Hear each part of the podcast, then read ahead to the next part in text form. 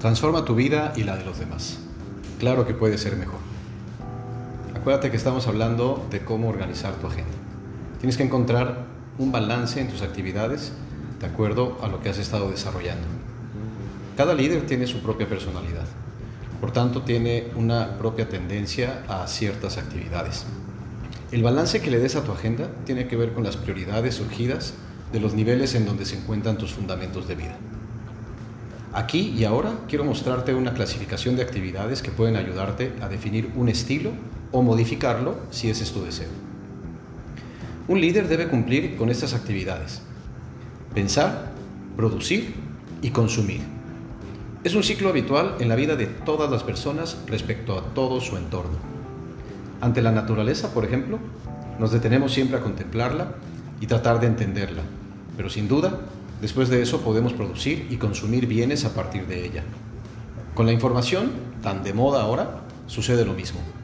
La producimos, la consumimos y la reflexionamos. La pregunta aquí es, ¿qué tanto tiempo dedicas a la reflexión, a la producción o a consumir? Cada persona tiene su estilo y cada líder marca sus pautas. No hay una receta o fórmula única. Aún así, el líder normalmente tiende más hacia el pensamiento y la producción, dejando menos tiempo para el consumo. No se puede olvidar ninguno. Incluso el mismo consumo es lo que genera una reflexión y una producción novedosa. Revisa los tiempos que dedicas a cada una y verás cuál es tu estilo, reflexivo, productor o consumidor. Si te sientes bien ubicado ahí, trata ahora de hacerlo de forma más consciente.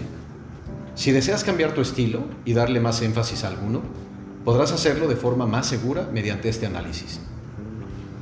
Con tu liderazgo también debes ayudarles a otros a definir su estilo o a corregir algún exceso.